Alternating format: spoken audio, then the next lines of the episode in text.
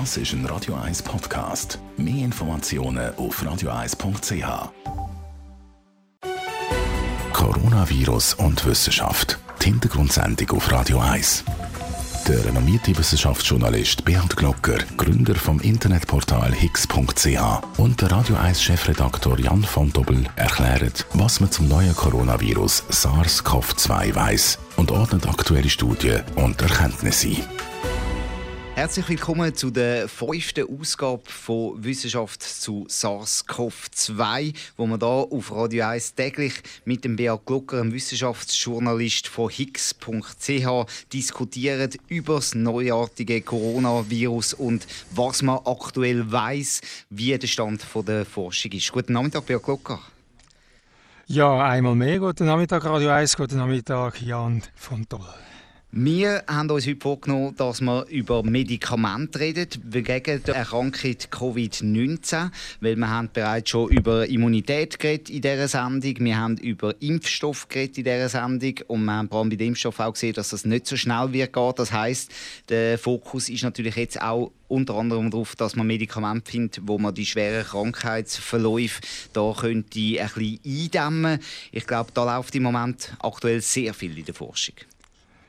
Ja, es ist äh, eine eigentliche äh, Hyperaktivität ausgebrochen. Natürlich möchte jetzt jeder möglichst viel beitragen von der Forschung, aber auch von der, von der Industrie natürlich, weil wer das Medikament hat, da muss man ganz klar sagen, der könnte auch ein Geschäft machen. Ich will das nicht äh, negativ darstellen, aber es ist enorm viel im Gang und es wird auf enorm vielen verschiedenen Ebenen wird auch geforscht. Schlüsseln wir doch die verschiedenen Ansätze, wo man aktuell dran ist, schlüsseln wir die doch mal auf und schauen, wie weit das man da ist. Für das muss man glaube zuerst einmal wissen, auch, wie die ganzen Reaktionen ablaufen, dass wir zuerst wie eine Virusphase haben, wo das Virus äh, im Fokus steht, wo sich vermehrt. Das ist meistens so in der ersten Woche der Fall nach der Infektion. Dann in der zweiten Woche hat man eine Virusphase plus äh, die Immunsystemphase, wo da die Reaktion vom Immunsystem einsetzt. Und ab der dritten Woche, vor allem in schwereren Verläufen, ist dann vor allem die Immunsystemphase, wo dann zum Teil das Immunsystem auch überschüsst und zum Beispiel eben dann zu Entzündungen in den Lungen kommt. Und ich glaube, die drei Phasen, die sind auch sehr wichtig, dass man die kann unterscheiden für Medikamente. Genau, so ist es. Es macht äh, auch Sinn, dass man auf allen drei Ebenen angreift, je nachdem, in welchem Stadium, dass man merkt, dass es überhaupt ein, eine SARS-CoV-2-Infektion ist. Also man kann sagen, es wird zuerst versucht antiviral, also gegen, gegen das Virus selber, und dort kann man, gibt's Gen also genetische Ansätze oder einfach Ansätze, die verhindern, dass das Virus in den Körper in die Zellen hineinkommt. Dann gibt es den nicht klassischen antiviralen Ansatz, wo man einfach versucht, das Immunsystem von der Menschen zu pushen, dass sie die Viren besser können abwehren können. Dann gibt es, wir haben darüber geredet, dass das Immunsystem überschiessen kann. Dann gibt es die Immunmodulatoren, wo man also sagt, wir wenden Immunantwort, aber nicht zu viel, dass es schädlich wird. Dann versucht man das Immunsystem ähm, ein bisschen im Zügel zu behalten. Und letztendlich dann, das werden auch krankheitsmäßig in der letzten Phase, wo man versucht, eben klassische Lungenmedikamente gegen Lungenentzündung Entzündungen, aber auch Medikamente, wo man gegen, bis hin zu Darmentzündungen und anderen äh, Entzündungen versucht, für jetzt die Krankheit äh, Covid-19 äh, einzusetzen. Fangen wir bei diesen antiviralen Medikamenten an. Wie weit ist man da? Was ist da im Moment der Stand der Forschung? Also eine ernüchternde Antwort zu allem. Noch nie ist man am Ziel, bei mhm. keinem Ansatz. Wichtig ist, dass Forschung versucht jetzt alle die vorhandenen Medikamente mal umzunutzen, sozusagen. Wenn wir sagen, antivirale Medikamente, oder wir kennen verschiedene Krankheiten, die durch Viren ausgelöst sind, also sage jetzt das HIV, sage das Ebola, äh, sage das äh, vielleicht auch nur einfach ein Grippemedikament, das könnte auch äh, nützen. Und da geht man jetzt wirklich bei allen antiviralen Medikamenten schauen und man schaut auch, ob sie allenfalls in Kombination miteinander wirken. Also eins wäre jetzt relativ bekanntes Medikament oder das, das Remdesivir, wo äh, ursprünglich gegen Ebola entwickelt worden ist dort aber nicht so viel oder nichts gewirkt hat. Aber plötzlich hat man gesehen, dass es äh, im Labor zumindest gegen MERS wirkt oder gegen MERS-Viren. Also jetzt schaut man, wirken die auch gegen SARS-CoV-2. Und da gibt es eben äh, HIV-Medikamente, die aktiv oder aktuell in der HIV-Therapie eingesetzt werden. Das sind vor allem zwei Wirkstoffe, die dort äh, angeschaut werden. Das ist das Lopinavir und das Ritonavir, wo man in Kombination zum Teil noch mit einem dritten Stoff zusammen ausprobiert und Plötzlich hat man gesehen, es ist ein HIV-Medikament, wirkt aber auch gegen Hepatitis B. Und so befruchten sich die Forschungen und die Anwendungen gegenseitig. Und wer weiß, vielleicht finden wir auf dem Weg ein einzelnes oder eine Kombination, wo eben auch gegen SARS-CoV-2 wirkt. Aber das bedeutet eigentlich, dass man bekannte Medikamente, die schon zugelassen sind, in so einem sogenannten Repurposing auf jetzt das neue Virus testet und das wird zum Teil dann in einer Phase auch am Menschen einfach mal testet, ohne dass man ganz genau weiß, ob das wirklich wirkt. Also es ist nicht wirklich außergewöhnlich, dass man das macht. Ähm, man kann das auch mit, mit losen Medikamenten machen und man nennt das den Off-Label Brauch, wo man sagt, wir wissen, dass das gut ist gegen das, äh, und jetzt probieren wir es noch in einem ähnlichen Fall gegen eine andere Krankheit. Das ist eigentlich gang und gäbe. Warum man das kann machen, ist einfach zu erklären, weil das Medikament ist ja verträglich im Mensch. Die ganze Verträglichkeitstests muss, muss man bei denen nicht mehr machen. Darum ist es durchaus möglich, dass man das eben bei einer neuen Erkrankung kann verwenden kann. Vielleicht im allerschlimmsten Fall hätte dann die, neueste die neue Erkrankung irgendeinen Effekt, dass das Medikament noch eine andere Nebenwirkung macht. Aber man geht jetzt davon aus, das Medikament ist getestet, wirklich gegen, ich sage jetzt, Hepatitis B, Hepatitis C, äh, Ebola oder was auch immer und probiert es jetzt auf einen anderen Virentyp aus. Also das ist in der Medizin nicht Alltag, aber nicht sehr außergewöhnlich. Ja. Und wie weit ist man jetzt da? Da laufen die klinischen Studien. Gibt es da zum Teil schon äh, Aussagen, die man machen kann, positive, negative, dass etwas wirkt, dass einzelne Medikamente nicht wirken? Also es gibt beides. Es gibt solche, die überhaupt keine Wirkung haben und es gibt solche, die, sagen wir, vorsichtig positive hatten. Also ein Medikament hat äh, einen frappierenden Rückgang von der Virenzahl. Bereits ähm, nach wenigen ähm, Stunden nach Verabreichung. Aber das sind meistens einfach einzelne Erfahrungen mit einzelnen Patienten. Gross angelegte Studie ist zeitbedingt natürlich, natürlich noch nicht. Und dann gibt es andere ähm, äh, zum Teil mit sehr mit Vorsicht zu geniessen, die ähm, Erfolgsmeldungen, zum Beispiel die Zellkulturtests, oder? Hat man, ähm, hat man äh, Wirkungen gesehen und äh, bei verschiedenen Dosen und, und ist alles okay, aber dann gibt es dann äh, Forscher, die sagen, sie hätten den Breakthrough und, und äh, äh der Mr. Trump hat dann twittert, a game changer, I feel good about it, aber ähm, wenn dann von Versuchen als Daten nicht offen offengelegt werden, dann, dann ist das halt ähm, ist das schwierig und das hat jetzt sich da auf, ähm, auf eine Abwandlung von Chloroquin ähm, sich bezogen auf das sogenannte Hydroxychloroquin aber es wird jetzt halt auch viel mit, mit, mit Hoffnung geschaffen, oder?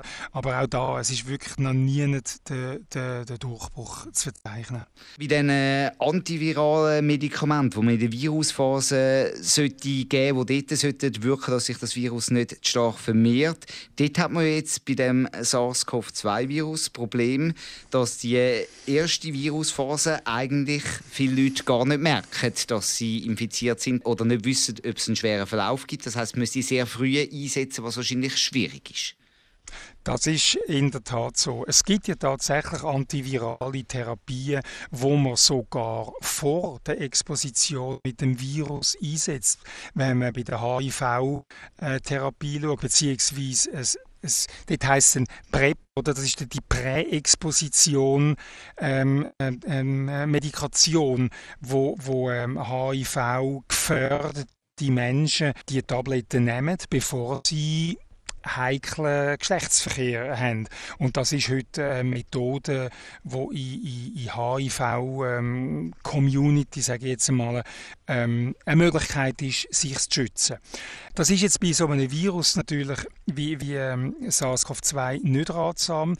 Ich hatte ein ähnliches Erlebnis mit, mit dem Chloroquin, wo ja gegen Malaria wirkt. Und dort äh, habe ich äh, in den Tropen auf einer Reise, das nimmt man eigentlich als Notfallmedikament mit. Wenn man das Gefühl hat, wow, ich habe Schüttelfrost, ich habe Malaria, dann haue ich das Chloroquin rein. Eben genau, erste Anzeichen, antivirales Medikament mhm. rein, Virus abtöten. Und dann habe ich so Anzeichen gehabt, habe das panisch natürlich geschluckt und gegangen zum Tropenarzt und sagen, ich glaube, ich habe eine Malaria-Infektion. Und dann sagt er, ähm, ja, und jetzt haben sie Chloroquin schon genommen. Sagen, ja, natürlich, das war genau das Schlechteste, was sie machen können. Jetzt kann ich nicht mehr feststellen, ob sie Malaria weil haben sie den Virus schon abgetötet, oder? Mhm. Also besser wäre gewesen, gerade zum Arzt zu gehen, ähm, feststellen und dann gerade mit dem Medikament rein. Also es ist nicht immer gut, so früh wie möglich, weil es verhindert auch Diagnose oder, oder ja, äh, ähm, den Test zum Beispiel. Und ich also, meine, in dem Fall von dem SARS-CoV-2 ist es natürlich sowieso schwierig, weil man ja nicht weiß, wann man in Gefahr läuft. Also das heißt, das müssen wir ja dauernd über einen langen Zeitraum nehmen, solange das quasi die, der Virus zirkuliert und das ist ja nicht möglich, weil die Medikamente haben auch Nebenwirkungen. Ja, auf jeden Fall. Jetzt, was bei der, das Chloroquin kann zum Beispiel ähm, Sehstörungen Dort weiss ich es jetzt wieder aus eigener mhm. Erfahrung. Aber äh, man kann ja sagen, also jedes Medikament hat irgendeine, irgendeine unbeabsichtigte Wirkung. Also ich würde auch von einer flächendeckenden ähm, präventiven Medikation würde ich absolut absehen. Oder? Das heisst, in der, bei diesen antiviralen Medikamenten da hat man den Durchbruch noch nicht gehabt. Da ist man natürlich weiter am Forschen und es laufen wirklich viele äh, klinische Studien jetzt auch zu solchen Medikamenten. Dann sind die zweite Sorte von den Medikamenten, wo man dann Immunmodulatoren gibt, also das um die Überreaktion vom Immunsystem, wo dann auch zu schweren Verläufen kann führen, wo man die versucht äh, zu verhindern. Ja, und das ist ja, wirkt ja auf den ersten Blick fast ein bisschen, ein bisschen paradox, wenn man nämlich auf der einen Seite eben ähm, Interferon als möglicher Kandidat gibt, wo eben, wo eben das Immunsystem ähm, stützt und gleichzeitig sucht man nach ähm, Medikamenten, wo eben äh, das Immunsystem ähm, modulieren oder, oder man könnte sagen, äh, runterfahren. Und das sind so Medikamente, die äh, klassischerweise gegen äh, rheumatische Erkrankungen, chronische Entzündungen äh, eingesetzt werden, wo eben äh, sicher zum Teil auch durch eine überschüssende Immunantwort ähm, äh, hervorgerufen werden. Und das sind so eben äh, Sarilumab oder ähnliche, ähnliche Medikamente, wo, wo äh, jetzt eingesetzt werden. Und das man weiß nicht, ist es besser, das Immunsystem anzukurbeln oder ist es besser, abzufahren kommt wahrscheinlich auch sehr darauf an, in welcher Phase das man ist und was für einen Verlauf das man hat. Also von dem her muss man da sehr aufpassen, auch wenn man welche Medikamente wie verabreicht. Absolut. Und in dieser Liste von diesen heißen Kandidaten ist auch eins, wo, wenn man die Liste durchschaut, auffällt, eins, wo die Firma Roche gegen Arthritis ähm, zugelassen hat, das sogenannte Tocilizumab. Das wird jetzt ähm, bei schweren Lungenentzündungen eingesetzt und hat man äh, jetzt in einer Studie nach Covid-19-Patienten, die wirklich mit schweren Lungenentzündungen auf der Station liegen. Und ähm, ja, man kann jetzt so hoffen, dass das der Effekt hat, dass es dort auch nicht nützt. Wie ist denn jetzt der Stand der Forschung? Das heißt, man ist überall dran, am Test zu machen, fast schon sage jetzt mal fast schon Menschenversuche zu machen. Und man muss jetzt das wirklich auch machen, damit man herausfindet, was wirkt und was nicht wirkt. Weil man weiß, in China hat man zum Teil eine riesige Kombination von Medikamenten gegeben, sodass man am Schluss zwar einen geheilten Patienten hat zum Teil, aber keine Ahnung hat, welches von diesen 30, 40 Wirkstoffen, die man gegeben hat, dann genützt hat. Das ist absolut so. Und genau vor dem Hintergrund äh, hat jetzt zum Beispiel auch die Europäische Arzneimittelzulassungsbehörde EMA hat jetzt einen Appell herausgelassen, die Forschenden, dass sie gemeinsam gemeinsam arbeiten, dass sie ähm, nicht jeder für, für sich einfach drauf los forscht und einfach jeder drauf los verabreicht. Also sie sagen, man soll das wirklich auch multinational machen. Man soll ähm, kontrolliert das machen, nicht einfach ähm, mal Geld schauen nützt, sondern zwei Patienten in, in einem ähnlichen Zustand nimmt oder zwei Patientengruppen und die einen kommen jetzt über die anderen nicht und, und schaut, welche erholen sich schneller. Oder? Das hat natürlich dann auch wieder ethische, ethische Komponenten, wenn denen, wo man es nicht gibt, denen geht es immer schlechter und den anderen immer besser die, die es bekommen, dann muss man irgendwann sagen, okay, jetzt müssen wir der Kontrollgruppe, wo man es eigentlich nicht hätte wollen geben, denen müssen wir es jetzt aus ethischen mhm. Gründen geben. Wir können jetzt sie nicht sterben lassen, nur weil sie in der Kontrollgruppe sind. Aber also die EMA hat ein bisschen zu mehr Koordinierung ähm, aufgerufen und genauso dasselbe auch die WHO, also die Weltgesundheitsorganisation, hat eine gross angelegte Studie jetzt mal gesagt, jetzt tun wir die vier Medikamente testen und hat definiert, was wollen wir herausfinden und das läuft jetzt seit dem 18. März, läuft läuft das unter dem Namen Solidarity Trial und die Schweiz ist dort äh, auch dabei, wo man, wo man äh, vier klassische äh, Medikamente testet, antivirale. Und da ist es noch interessant, dass Patientinnen und Patienten sich recht einfach können einschliessen lassen. Das also tut auch der, aus der Schweiz raus könnte ich mal so einen ja. Test mitmachen? Ja. Ja, genau. Also wenn, wenn ein bestätigter Covid-19-Fall vorliegt, kann die Ärztin, kann der Arzt mal die schriftliche Zustimmung abholen von betreffender kranken Person, wo von der WHO definiert ist. Die WHO prüft das und sobald die WHO das abgesegnet hat, kann man die Patientin, der Patient in Versuch aufnehmen. Und äh, jetzt kann ich nicht sagen, wie viele Tage das, das dauert, aber sie reden davon sehr zeitnah. Ja. Aber ich glaube, insgesamt ist es auch wichtig, dass man das auch versteht, wie da die Abläufe sind, damit man auch weiß, es gibt jetzt viele Studien, die laufen. Es werden zum Teil Zwischenergebnisse publiziert. Es werden auch nicht so seriöse Studien publiziert. Aber man muss jetzt einfach auch die Zeit geben, damit man Grundlagen kann erforschen kann, was nützt und was nützt nicht. Und das kann man halt einfach nur wirklich ausprobieren, indem man die Medikamente ausprobiert. Und das heißt, es braucht Geduld, es braucht Zeit. Das ist jetzt sogar der schneller Weg, wo wir jetzt darüber geredet haben. Das sind bestehende Medikamente, die gegen irgendeine andere Krankheit, ähnliche Krankheit nützen. Also sogar im Sinn von Sicherheitsbedenken gibt es bei denen jetzt keine oder fast keine. Jetzt gibt's ja noch, und das geht schon mindestens ein Jahr, oder? Äh, mhm. Bis, bis man da wirklich, alles andere ist eigentlich Off-Label-Use oder, oder, oder äh, Versuch, aber nur mit der ausdrücklichen Zustimmung der Patienten. Und das andere werden noch neue Wirkstoff finden. Und da haben wir in der Schweiz einen interessanten Ansatz, wenn ich den erwähne. Mhm. Das läuft an der Uni Zürich. Das ist das Team von ähm, Professor Urs Gerber. Die haben ähm, eine Wirkstoffbank, wo da 5000 chemische Wirkstoffe drin sind und die haben roboterisiert, kann man sich das vorstellen, wird mit Zellkulturen werden die Wirkstoffe jetzt ein nach dem anderen durchgetestet, äh, ob sie in der Zellkultur mindestens SARS-CoV-2 können hemmen und das könnte dann allenfalls eben ein neues Medikament geben. Also Chemie ist bekannt, aber mhm. man hat noch nicht gesehen, ob die antiviral sind oder eben sogar auf, auf SARS-CoV-2 wirken. Und da aber auch der Herr Gerber sagt in einer Mitteilung von der Uni Zürich, sagt er, die Zellkulturtests, die sind zwar schnell im Sinn von der Medikamentenentwicklung, aber ähm, wenn man denn das hat, dann braucht man dann noch Versuche an vielleicht Tier zuerst oder ganz vorsichtig am Mensch.